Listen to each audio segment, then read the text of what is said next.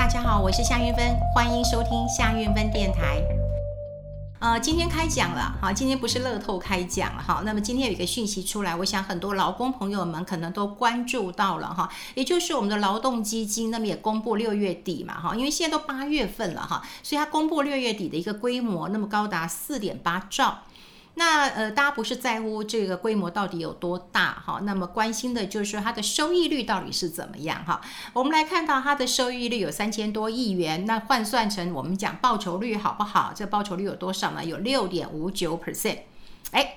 报酬率六点五九，满不满意？满不满意？满意哈！因为过去我们讲说，我们的劳退基金大概啊、呃，过去十六年的一个平均哈，大概差不多三趴左右，好，三趴左右。那你现在看到六趴，你会不会觉得不错啊？六点五九，哈，六点五九，你会觉得不错啊，非常不错。好，可是如果说哈，我们来看啊，去年底到今年，我们先看大盘指数涨多少。好，大盘指数涨多少？呃，这个今年上半年说实在的，好，说实在的，大盘指数涨了二十趴，二十点五 percent。好，大家如果去算一下，今啊、这个去年的指数是收在一万四千七百三十二点。那么如果你看到六月的时候呢，是收在一万七千七百五十五点。你简单算一下，三千点呢？好，三千点呢？哈，那你三千点换算起来的话，指数在上半年的确赚超过两成。所以呢，我们当看到这个新闻的时候呢，我们就会讲说，哇，我们的劳退呀，哈，那么赚了这个六点五九 percent，感觉不错。可是呢，过了几天，过了几天，你会看到报纸开始写了，写什么呢？哎，指数都赚了二十趴了，为什么你才赚六点五九趴？啊，你就开始不高兴了，开始不开心了，哈。那我今天就要跟大家讲，事实上，过去我们的节目当中一直在跟大家强调，就你看这件事情，你一定要看它的来龙去脉。好，你把它搞清楚之后，你就会知道你到底投资的是一个什么样的一个标的了。哈，好，我们待会会讲。其实我们节目讲过很多次啊，如果你有兴趣，真的，嗯，好好去看啦。因为我常觉得投资说实在的，你还是要做点有呃基本功，你还是要点概念哈。我们退休金讲过很多次了哈。就是会有劳保、有劳退跟自己的准备。那今天我讲就是劳退这个部分，因为公布就是劳退这个部分。那公布劳退的部分哈，我们还是简单讲一下哈。这个劳工保险就劳保这个部分比较像保险啊，比较像保险的一个制度了哈。那因为那个政府就帮你出了十趴，雇主出了呃出了七十趴，你自己才负担二十趴。好，这是确保一个劳工，那么到他退休之后，他每个月可以领的钱。好，这个是劳保。劳退呢是雇主。帮你提拨六趴，所以这么多年来，很多人都说我没有帮你加薪，可是很多老板都会说，哎，我帮你提拨六趴，哎，那难道不算加薪吗？那也是剥我的皮，吃我的肉。好，那你自己也可以相对提拨一趴到六趴。过去我是鼓励大家，这个如果你真的不会投资，你还是提拨吧，因为这个钱到最后还是会回到你身上哈。所以我基本上认识很多人，嗯，就是很会投资的，他们也会觉得说，哦，那可以，呃，这个提拨六趴。所以过去我已经讲过，可以大家可以提拨。我们今天讲就劳退这个部分，这个劳退的基金呢，我们刚刚呃讲过了，今年的报酬率，上半年的报酬率算起来六点五九 percent。过两天你会觉得说，哎。指数一算，上半年赚二十趴哎，那你们搞什么鬼？才赚六趴哎，好，那我们就会被牵着走了。我们先来讲啊，这样子政府大型操作的一个基金啊，通常我们先从心态来讲，这心态来讲呢，通常都是保守的。为什么？这些钱赔不得啊？哦，这大家的退休金怎么可以赔？那我们再从结构来讲啊，像超这样子的一个呃这个劳动呃这个基金的话，哈，只要大型的这些主要政府基金的话，那通常都有一部分是自己操作啊，自己操作是谁？自己操作就是公务员。好，公务员自己会操作，另外它有一部分会委托，比方说投信啊、基金公司那么来操作，所以有一部分是自我操作，另外一部分呢可能就是委托啊、投信啦、基金公司来操作。好，我们现在就请大家哈，就先来想一个问题：如果你今天是政府公务人员，那请你在操作的时候，请问你会买什么股票？你会买什么股票？你一定买买一些大型股，稳稳妥妥的个股。好，所以我们让大家来看一下哈，就是说主要这个政府基金哈，那个持股啊，其实我跟你讲，你去劳动基金跟那个退抚那个退抚基金的官网都可以查得到哈，都可以查得到。那我只是让大家知道，你看这些个股，说实在大同小异。好，不管是劳退的呃这个新制旧制，或者是劳保基金退抚基金，你看它的持股，像台积电在新制上面二十七 percent 哦。好，在劳退的这旧制有三十二 percent 了，对不对？然后在劳保这边，台积电还有高达三十八 percent 呢。好，然后退抚这边有二十八 percent。那你看到个股，我跟你讲，这四大基金的个股其实差不多。好，你看台达电、联发科、联电、国泰金，然后鸿海、富邦金、中华电、中钢、南电。好，那大退休旧制也差不了太多的。那劳保一样，台积电、中华电、台达电、富邦金、国泰金，好，红海。啊，它都有一个台湾大，可是也比例不是很高。兆丰金差不多哈，统一超这也是比例不是很高。然后另外有中钢，所以你看到政府在呃这个基金当中啊，其实个股都差不多，都是很稳当的个股。基本上公务人员多做多错，少做少错，不做不错。哦，所以你叫我说去抄，那我我跟各位讲啊，你现在看到这样很满意，然后呢，你发现那个重点了，哎，怎么没有赚很多？重点是因为台积电没涨啊，因为加压了这么多，台积电没涨，那当然我的绩效不会很好。可是你有没有想过一件事情？那涨很多的，好，可能就是钢铁人或者是这个航海王。那如果说你去压了这个长荣，或者是压了万海，不管你压了任何一只，或者是你去压这个呃钢铁王，你去压了，你赚钱了哦，那真的拍拍手。可是如果赔钱的时候，会有多少人指着你鼻子骂？你怎么可以乱搞？你怎么可以跟市场一样投机？好，你就买这些这个呃货柜三雄，你怎么可以这么投机买在这么高档？所以你当然怕被骂嘛。好，那我能只能买什么呢？我就买一些真的是稳妥妥的个股。好，那稳妥妥的个股，我讲今天如果台积电啊，万一不幸它出事了，你会真的每个人都会原谅你，因为台积电这种世界级的怎么会出事呢？他不会怪你嘛？那当然不是只有台积电是最好的公司，它当然是顶级的。台达电也很好啊，公司治理做得非常好啊。联发科、联电、联电今天股价创二十年新高啊！哈，国泰金、红海、富邦金、中华电、中钢、南电，没有一档公司不好的啊。这稳妥妥的个股，所以你就要知道了，在如果你是公务员，在操作的时候，你的心态是保守的。啊，你的心态是保守的，你不可能去买天域哈。对哦，天域很多人讲说，哇，就一百块涨到两百，两百涨到三百。那你如果你今天买到两百，或者买到三百，它如果跌到两百，你会被骂一顿，乱骂一通了，你就可以被骂死了。一样，你买长荣也会被骂，你买钢铁也会被骂。如果你买很多的话，如果你买天域也会被骂。好，所以如果你的个股，你一定要选一些大家公认为它就是好的股票。那当然这些龙头的大型的绩优股，本来它的波动就不会很大，好，所以要基本的认识。那另外就是有一些部分不是会代操吗？那代操到底买什么样的一个个股啊？这也是一个呃问题，因为现在政府基金说实在每一样的规模都很大，我们的劳动基金的规模非常大，它规模很大的情况之下呢，它不能够买太多这个呃中型的或小型的，好，甚至我们节目当中过去有介绍过冷门股，它成交就五十张、一百张的，你更不能买。好，那有一些中小型股啊，你更不能买，因为你买了以后你怎么卖？好，你怎么卖？所以他们在操作的时候，其实也是偏向大型股，因为方便。好，要卖的时候卖得出去啊。对，你们要给付，你们要分红的时候，我都要拿现金拨出去啊。好，所以我要能够卖得掉。所以你看，不管是公务人员操盘的心态，或者是说在投信代操这个部分，都是以大型稳健龙头的个股为主。所以龙这这个其实，你看他们的前十大持股，你就知道了，他们的相似性很高，就大家的共识觉是这样子。好，就是说在公务人员当中的心态当中呢，哎，不要出错。另外代操的过那那个部分当中呢，哎，就找绩优股。对不对？你的出事都都不会是我的错啊，这个很重点。所以在心态上，那你就说，那是不是我们台湾人都很保守啊？我们就就这样操作啊？其实我跟你讲，在国外哈，在美国，如果操这样大型的一个基金的时候，它一样哦，它一样可能就买美国银行，它也买这个呃这个 IBM，它不能够买其他的，因为连这种公司如果都出事的话，不会有人怪它的。好，这也就是我们在看很多这个政府基金操作绩效的时候。它没有办法很好的一个关键，好，那你如果说你今天不满意，那麻烦各位，就我节目常常讲，劳保劳退，你只能够占到一部分，比方说占三分之一，顶多到一半，另外你还要自己帮自己准备。那另外我们来看这个呃它的绩效，你第一天很开心哇，六点五九。第二天说，嗯，大盘都二十趴了，嗯，这样不好。你一直反反复复的，是因为你不了解。如果你从这个持股当中看出一些端倪，你又能够从心态上去做一个揣摩，那你就会知道说，哦，原来政府操作就是这样子，好，这样的一个呃绩效了。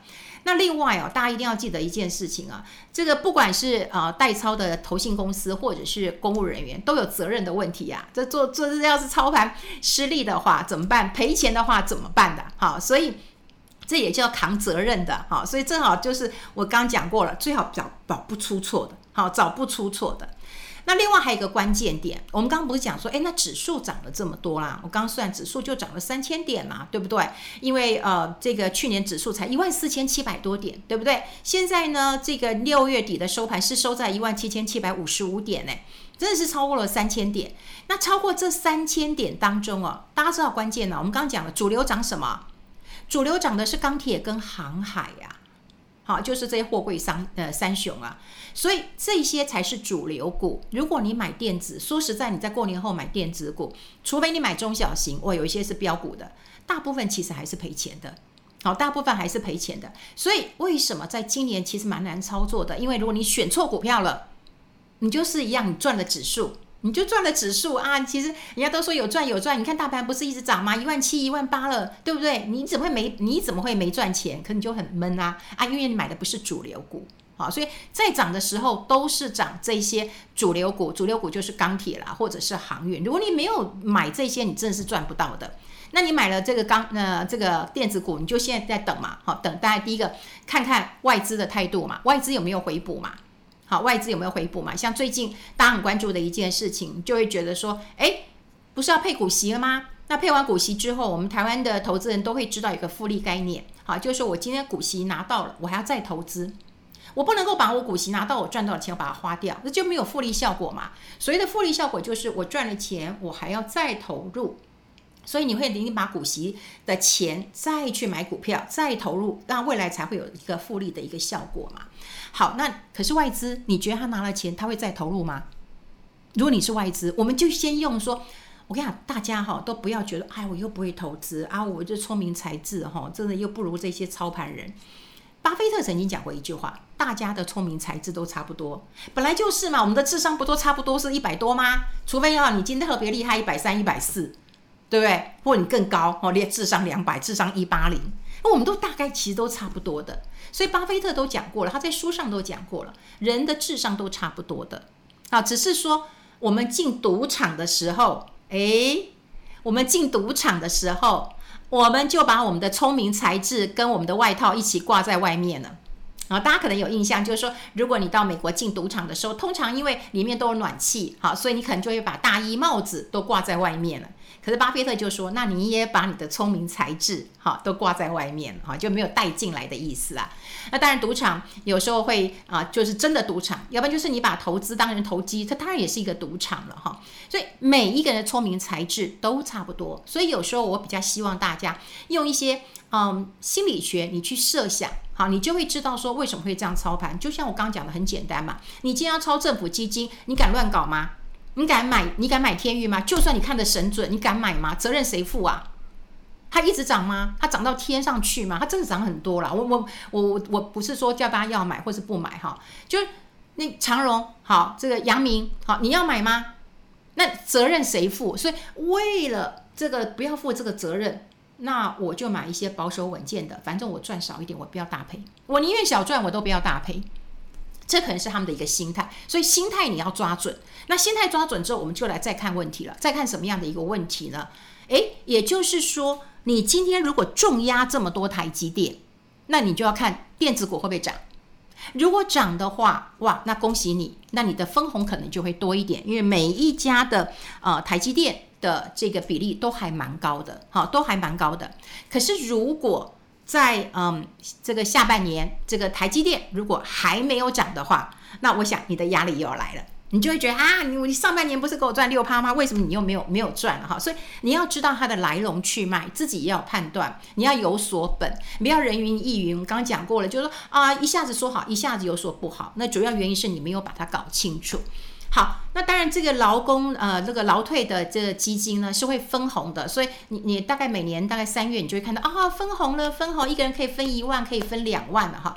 那这个钱的确是有赚，会分分到你的劳工账号去。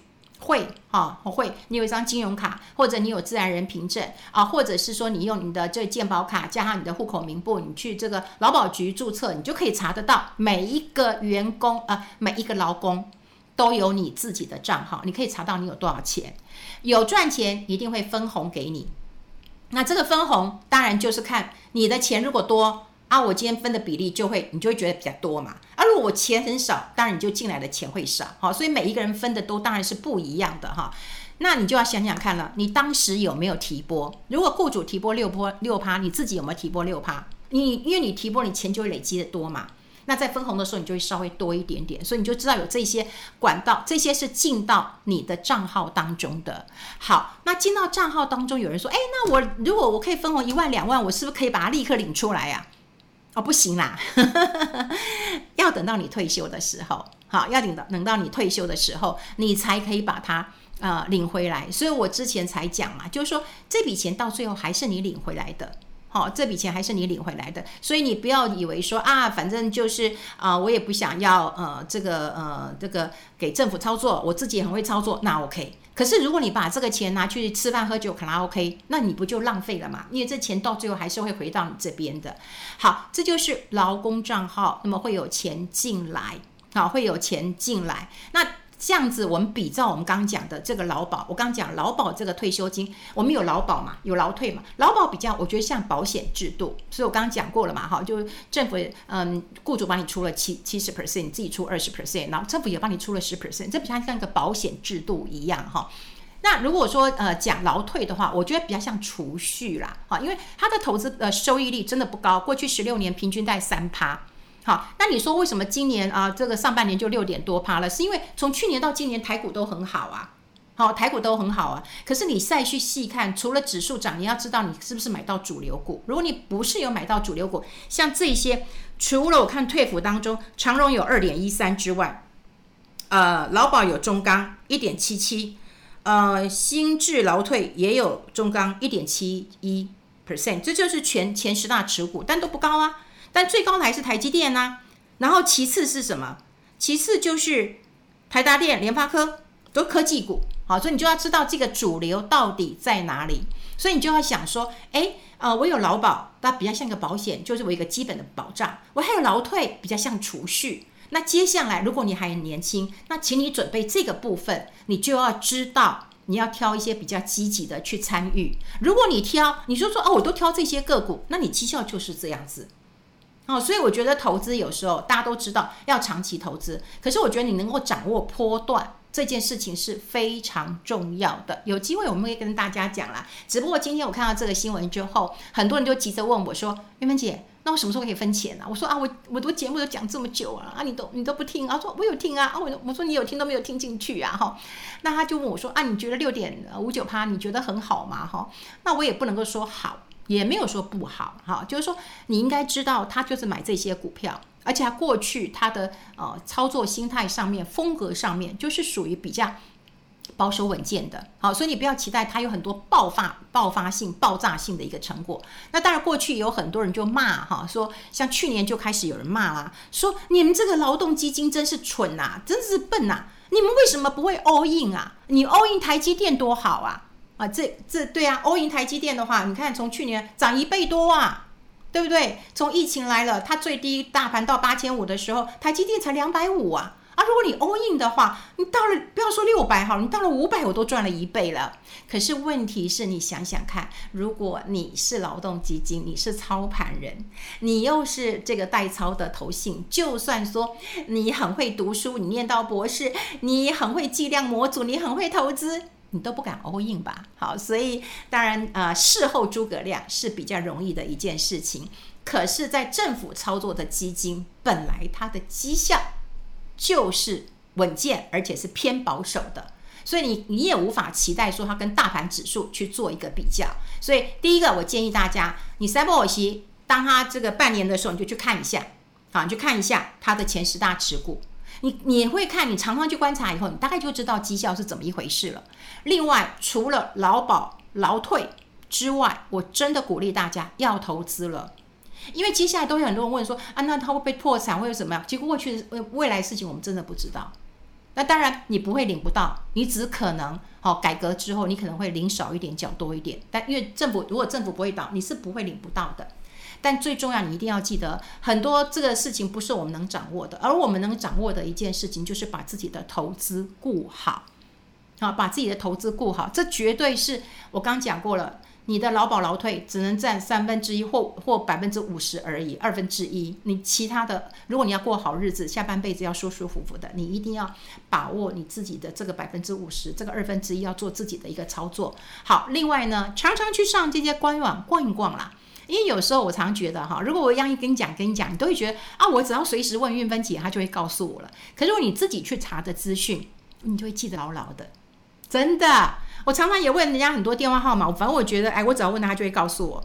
可是有一天，他就告诉我，你自己记下来啊，我就只好自己记下来。所以麻烦各位，第一个在看这件事情的时候，了解一下它的基本持股；第二个，你用一下，除了这个数字之外，用一些这个自己的心理去揣摩一下，你就知道这怎么一回事了。好，把今天的事情跟大家讲完了，我很开心，我们下次再见喽，拜拜。